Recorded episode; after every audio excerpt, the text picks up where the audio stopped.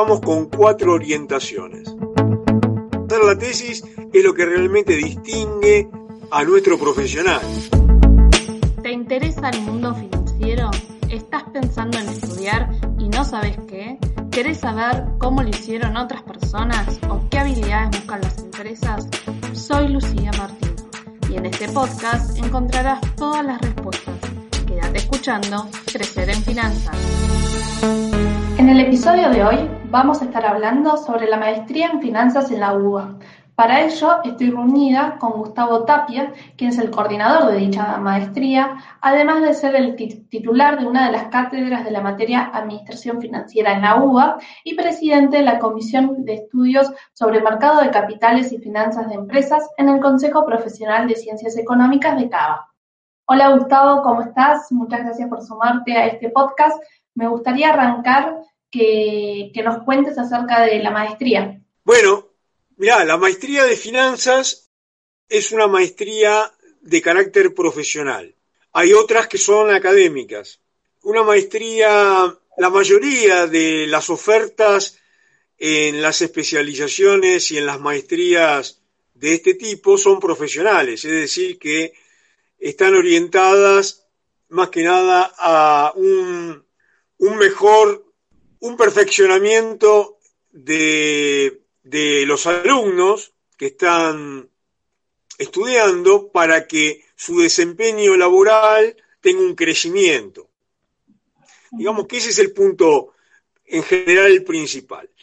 Sin perjuicio de eso, las maestrías tienen un trabajo final de, de carrera que puede consistir en una tesis o en un caso de estudio o en un proyecto.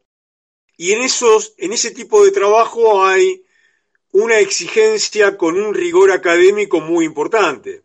Esto significa que podría decirse que un trabajo de final de carrera es un verdadero trabajo de investigación.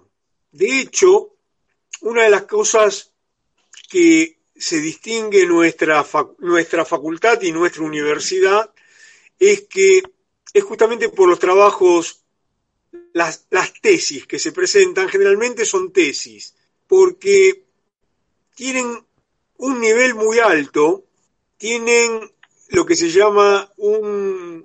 están a disposición, ¿no? Por supuesto, en todas las bibliotecas, en todos los repositorios y bibliotecas eh, digitales, se puede chequear todo esto que estoy diciendo, pero lo que voy es que hacer el trabajo final y entregarlo no es un paso, es cumplir un paso más o hacer, tener una gestión, es el verdadero eh, motivo por el cual alguien empieza a llamarse magíster. Viste, una carrera tiene tantos trimestres, en este caso son seis trimestres, y después tiene que hacer la tesis. Bueno, hacer la tesis es lo que realmente distingue a nuestro profesional.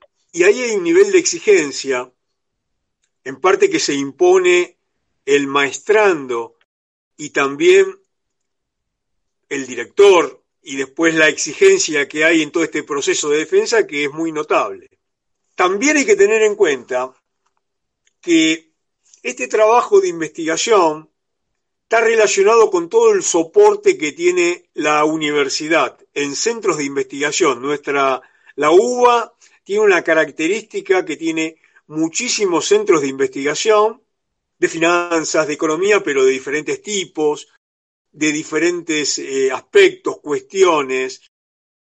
Los centros de investigación dependen de institutos y los institutos son institutos universitarios, es decir, que se hacen proyectos de investigación del Ministerio de Educación, de Universidad de Buenos Aires, de agencias, y muchos alumnos, a veces becados, otras veces porque están haciendo una maestría, van participando de los proyectos de investigación que son oficiales. O sea que esa es una cuestión totalmente distintiva a otras universidades.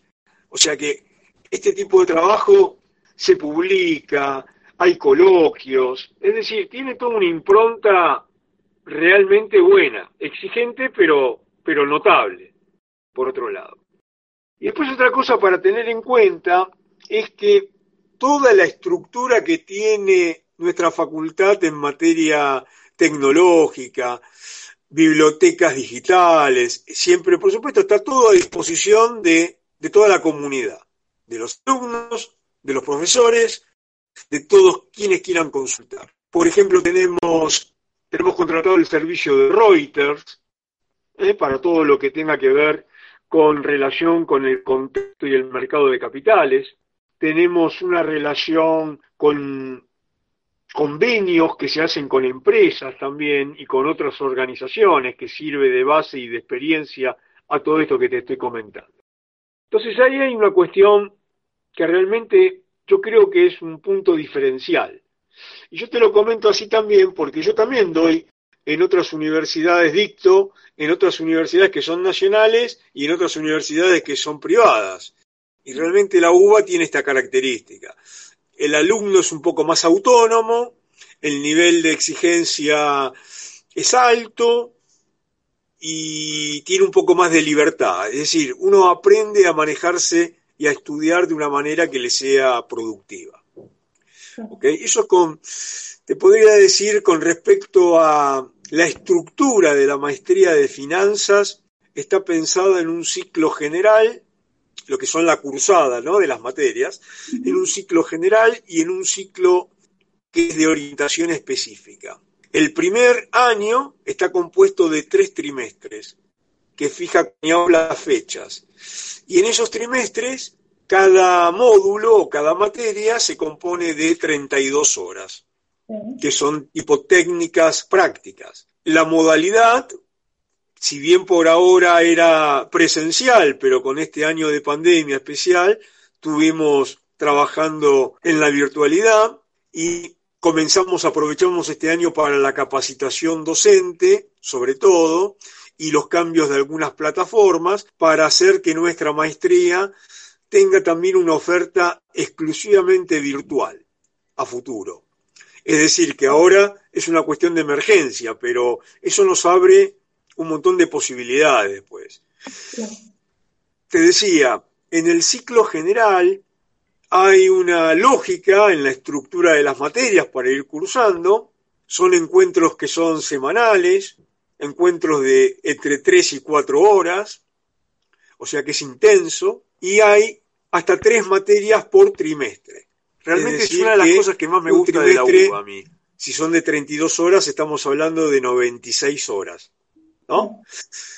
Se sucede el, segundo trimestre, el tercero, ese es el ciclo general, y de, de ahí tendríamos que tener en cuenta que además hay talleres de apoyo. Una cosa distintiva también de la UBA es que te contamos con un taller de redacción. Buscamos que los alumnos tengan su propio estilo para redactar y que lo hagan correctamente. Es decir, hacer un paper como si estuviéramos cursando en primer año y tenés eh, alumnos que están mucho más preparados, que algunos pueden ser docentes, auxiliares, etcétera, y otros que tienen alguna experiencia en haber escrito algo y otros que no la tienen. Una forma de ir homogeneizando eso, ir preparando, a, formando el profesional es redactando bien, explicando bien y haciendo un, lo que se llama un taller de redacción. Luego, en el segundo año, cuando ya termina el primer año, se abren las orientaciones. Y nosotros contamos con cuatro orientaciones. Una orientación de finanzas corporativas, una orientación de mercado de capitales, una tercera de organizaciones financieras y una cuarta de administración financiera en el sector público. Las dos más elegidas son las dos primeras, las de finanzas corporativas y las de mercado de capitales, que en todos los casos contamos, tenemos programas actualizados, profesores con una gran formación en el, en el campo que dictan. Eh, bueno, hay un reconocimiento y buenos equipos de, de trabajo. Se podría decir también que en el segundo año los alumnos eligen una orientación. Que se... Eso, lo elegiste en el segundo año, no, no cuando te inscribís en la maestría. No, lo elegís después de haber hecho el ciclo general. Y una característica que tenemos nosotros es que al comienzo de ese segundo año ya comenzamos a trabajar con toda esta tesis y trabajo final. Es decir, que comienza una primera materia después del taller de redacción que es metodología de la investigación. Generalmente tenemos ahí un equipo docente importante que dan en doctorado y que dan en otros doctorados de otras universidades también. Un equipo muy fuerte y muy potente, porque sabemos que ahí está el punto de el punto en el, cual el profesional se tiene que destacar. Nosotros creemos que un, un magíster, además de aprender y de estar formado profesionalmente, él tiene que saber transmitir. Él tiene que ser un buen docente, tiene que ser un explicador de las cuestiones que, que viene a resolver. Es decir, que tiene, tiene que tener una buena dicción, tiene que ser claro, tiene que pensar con algún tipo de orden, tener una estructura para todo esto. ¿Ok? Entonces, yo te diría, esa materia forma parte del primer trimestre del segundo año. Tenemos dos trimestres más, un segundo y un tercero del segundo año. En el segundo trimestre, en una, además de las tres materias, se cursa un primer taller metodológico, taller de ejercicio profesional de tipo metodológico, que implica que se desarrolla el planteamiento y los objetivos de las tesis o de los trabajos que se van a hacer. Ya trabajando cada uno con su tema prácticamente. Claro, el, tema ahí cuando lo definís, ya en el segundo trimestre, digamos. Y digamos que teóricamente un alumno después puede cambiar de tema, pero nosotros le, ya le vamos diciendo que tiene que ir tiene que tener una percepción especial. Cuando uno elige un tema, tiene que saber a qué cosas son las que va a prestar atención, saber buscar información, y le tenemos que enseñar a, estructurar ese trabajo de investigación. Porque si no, alguno le da demasiada amplitud, otro profundiza mucho en una cosa y no en otra, y tiene que ser pertinente a la maestría, a la maestría y al, y al ciclo que él elija, ¿no? Entonces te decía, en el segundo trimestre hay un taller metodológico primero y en el tercer trimestre, además de las materias, hay otro taller metodológico segundo. Con esto tenemos una cantidad de horas de metodología muy potente y la gente, y ese es el resultado por qué realmente las tesis son buenas. Dicho, yo te diría, son buenas, yo si lo tengo que medir con una vara de más objetividad le podría preguntar a Coniau o le podría preguntar a un tercero, pero son así.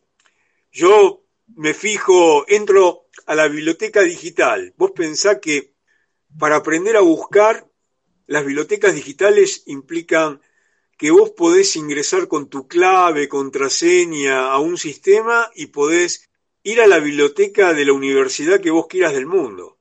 Prácticamente. Tenés acceso porque son, es todos los repositorios que tiene el Sistema Internacional de Bibliotecas, más lo que el Ministerio de Ciencia y Tecnología tiene contratado, más y así un montón de otros repositorios. Hay bibliotecas EFCO, JSTOR, Springer, que son de primer nivel. Y bueno, pero el punto es, si alguien tiene que salir a buscar información ahí, tiene que saber cómo. Claro, eso te iba a decir se tiene que orientar. Y bueno, para eso están los talleres y para eso hay todo este acompañamiento que te decía, cuando uno hace un trabajo, mira, podés ser becario o, o ser un investigador en formación en un, en un centro de investigación. Hay gente que realmente todo esto le gusta mucho y después sigue la carrera docente o sigue investigando. Nosotros, por ejemplo, hoy, hoy y mañana tenemos dos jornadas eh, que son nacionales se llaman de SADAF. SADAF es la Sociedad Argentina de Docentes de Administración Financiera, de todo el país.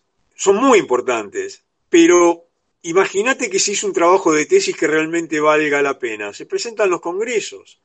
La semana que viene tenemos el ECON, que es un congreso internacional de, en la Facultad de Económicas de la UBA. Se presentan trabajos, se comparten trabajos, se tienen contactos con otras, se abren un montón de posibilidades de esa manera.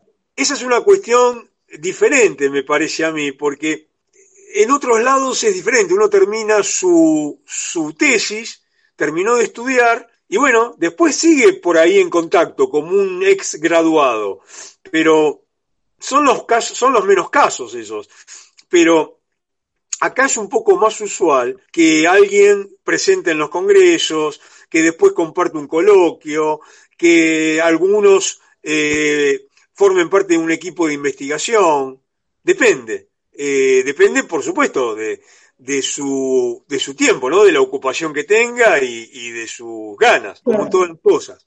Pero a lo que voy es que eh, hay, una, hay una relación bastante, bastante fuerte que se da. Y todo en un ámbito, te diría, donde las ideologías pueden ser diferentes. Porque algo que tiene la, la uva es vas a encontrar profesores que son keynesianos, otros que son monetaristas, otros que son más, más de centro izquierda, otros más de centro derecha, eh, de todos los gustos. Y, y, sin embargo, cuando hay que hacer un trabajo, listo, que cada uno piense y opine, mientras que lo haga con el fundamento que tiene, determinada. ¿Viste? Eso es, realmente es una de las cosas que más me gusta de la uva a mí. Yo me identifico mucho con eso porque puedo dar mi punto de vista y puedo estar respetando a otra persona eh, eh, en esa cuestión también. Te iba a preguntar. Decime. Eh, que hablabas recién del tema de los congresos y demás, si recordás alguno puntual que haya alguna investigación o una tesis que haya escalado internacionalmente que, o que a vos te haya, te haya gustado y, o haya salido en algún paper internacional y demás. Sí, claro. Mira, ha habido, ha, habido maestrandos que han presentado trabajos en, en, esta, en estas jornadas de SADAF. Ha habido maestrandos que han presentado trabajos en el ECON, que es el Congreso Nacional e Internacional. Ha habido maestrandos que presentaron trabajos en congresos de el Consejo Profesional de Capital Federal y de la Federación Argentina de Consejos. También, eso por un lado, y tipos de trabajo de los más avanzados, modelos multivariables, em, análisis de riesgo, carteras de inversiones, valuación de empresas, eh, gobierno corporativo, gobernanza, y también como nuestra universidad y nuestra facultad tiene convenios con otras universidades del exterior, eh, en la medida que también intercambiamos en, algunas, en algunos eventos, participan profesores y maestrandos con algún tema en alguna jornada eh, especial, con, por ejemplo, universidades de Lisboa o de Madrid o de Roma, diferentes eh, tipos, y eso también de Brasil, de Paraguay, de Colombia. Tuvimos un evento hace poco en México y tuvimos que elegir eh, docentes y alumnos para hablar de algunos temas. Este tema de, las pandemias lo que puso de relieve es la importancia de las webinars, ¿viste? Entonces, ahí aprovechamos toda esta situación como para ponernos al día.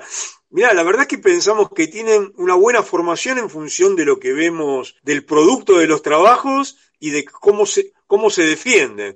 Pero y también por eso también nuestra, nuestra, en nuestro caso, nuestra maestría, te diría que está, tiene un componente de alumnos que son e, extranjeros importante también. Hay mucha gente de Latinoamérica, pero hay, hemos tenido también europeos que han venido, marroquíes, españoles, franceses que han venido, no sé, chinos que están, o por razones de trabajo, eh, han aprovechado y han hecho esto o en algún momento lo están cursando porque vienen específicamente y después de dos años vuelven a su país. Bueno, capaz que ahora también eh, el, aumento, el producto de que también lo puedes hacer por internet, digo, ya no es tan presencial, así que ahí capaz que podés llegar a tener más variedad. Eh, sí, más, va a pasar eso, va a pasar eso. Lo que sí tenemos que tener es un cuidado que eh, tenemos que seguir. Nosotros una de las cosas que, que, hemos fijado como un punto importante es la calidad.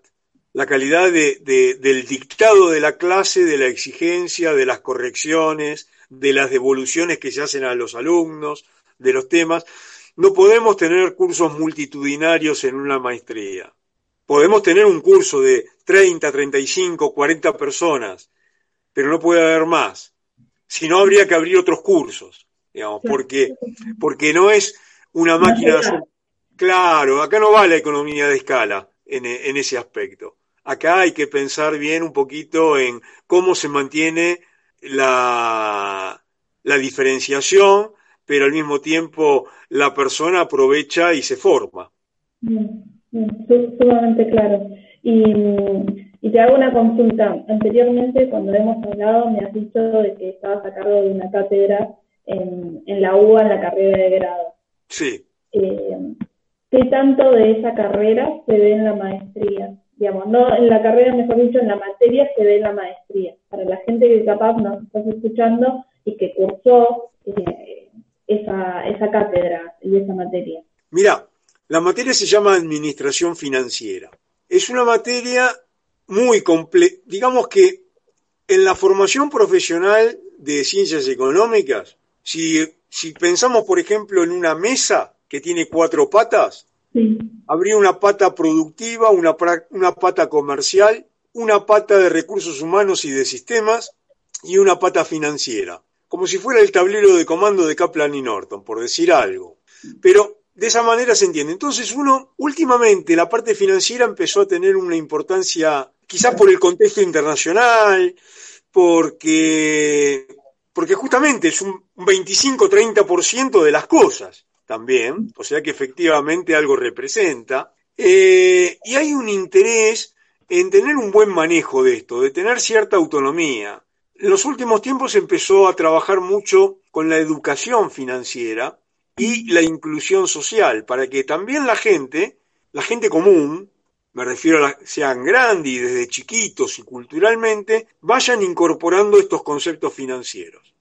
Ahora que estamos ya en la universidad, con todo esto, y estamos pensando en ese profesional de ciencias económicas, pasa que están estudiando ese pedazo de, de finanzas corporativas, de finanzas de administración financiera, pero hay que ver dónde tiene su gusto la persona. Puede estudiar después costos, puede estudiar impuestos, puede hacer auditoría, puede hacer, eh, dedicarse a producción, puede dedicarse a otras cosas, a la, a la administración pública. Bueno, pero justamente muchos de las personas que están cursando en esta materia es donde le sienten ahí la importancia de, de la cuestión financiera y algunos ya van viendo a partir de ese momento que quieren tener un posgrado y una mejor formación en esa área. La materia en el grado se da con un nivel de exigencia correcto, digamos. Tiene una gran amplitud sobre todo, porque es una materia extensa en cuanto al programa y las unidades temáticas que tienen. Lo que pasa es que el nivel de profundidad es otro. En una maestría o en una especialización hay, primero que hay otra necesidad de parte del estudiante y segundo que hay otro nivel de exigencia con, otro nivel de respuesta de parte de quien está estudiando.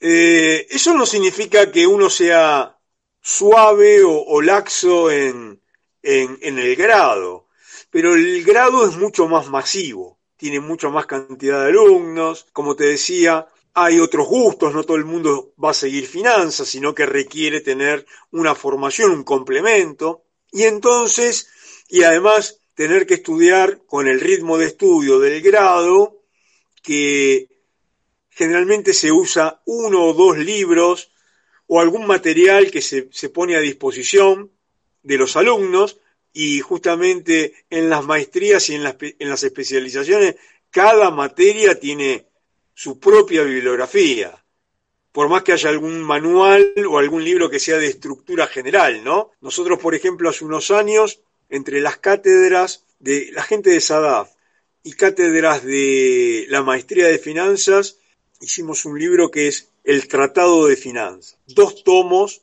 que sacó la editorial Thomson Reuters, La Ley. Un libro excelente. Y esto obviamente es un libro que está destinado a maestrías, especializaciones, no es un libro que podamos dar en el grado, por, por, la... Pero además de todo eso, no hay, una cosa así tampoco alcanzaría para ver en una materia, porque una materia tiene mucha particularidad, tiene temas muy, mucho más puntuales. Entonces el nivel de exigencia, en función de los casos que se solicitan o de las del tema de, herramienta que se emplea como para que el, el maestrando para verificar y poder evaluarlo es diferente. Entonces, eh, justamente, tanto él debe seguramente valorar que está estudiando con una bibliografía que es útil, como el docente le exige y sabe que el alumno le va a responder. Viste, hay un poco más de certezas en estos casos. En estos casos, sí. Digamos que sería como más profundidad de lo que se ve en la administración financiera, con otro, con otro nivel y con otra exigencia. Claro, imagínate que en administración financiera debe ser una materia que tiene, mi cátedra tiene un programa con nueve unidades temáticas. Bueno, acá yo te podría decir, cada unidad temática es una materia de la maestría y alguna, quizás alguna unidad temática se abre en varias materias. Esa es la diferencia. Además, vos estás en el grado y ves el tema de pronto proyecto de inversión. Tenés seis, siete clases donde se ven esos temas con casos prácticos. Vos estás en la maestría o en la especialización y ves proyectos de inversión y además de tener muchos más casos y otro enfoque para dar, hay diferentes autores, hay diferentes puntos de vista, escuelas. Quiero decir, es, es otra cosa. Eh, no porque en el grado no se pueda mencionar o decir, no, seguramente que hay profesores en el grado que hacen alguna mención de algún tema que se destaca, pero...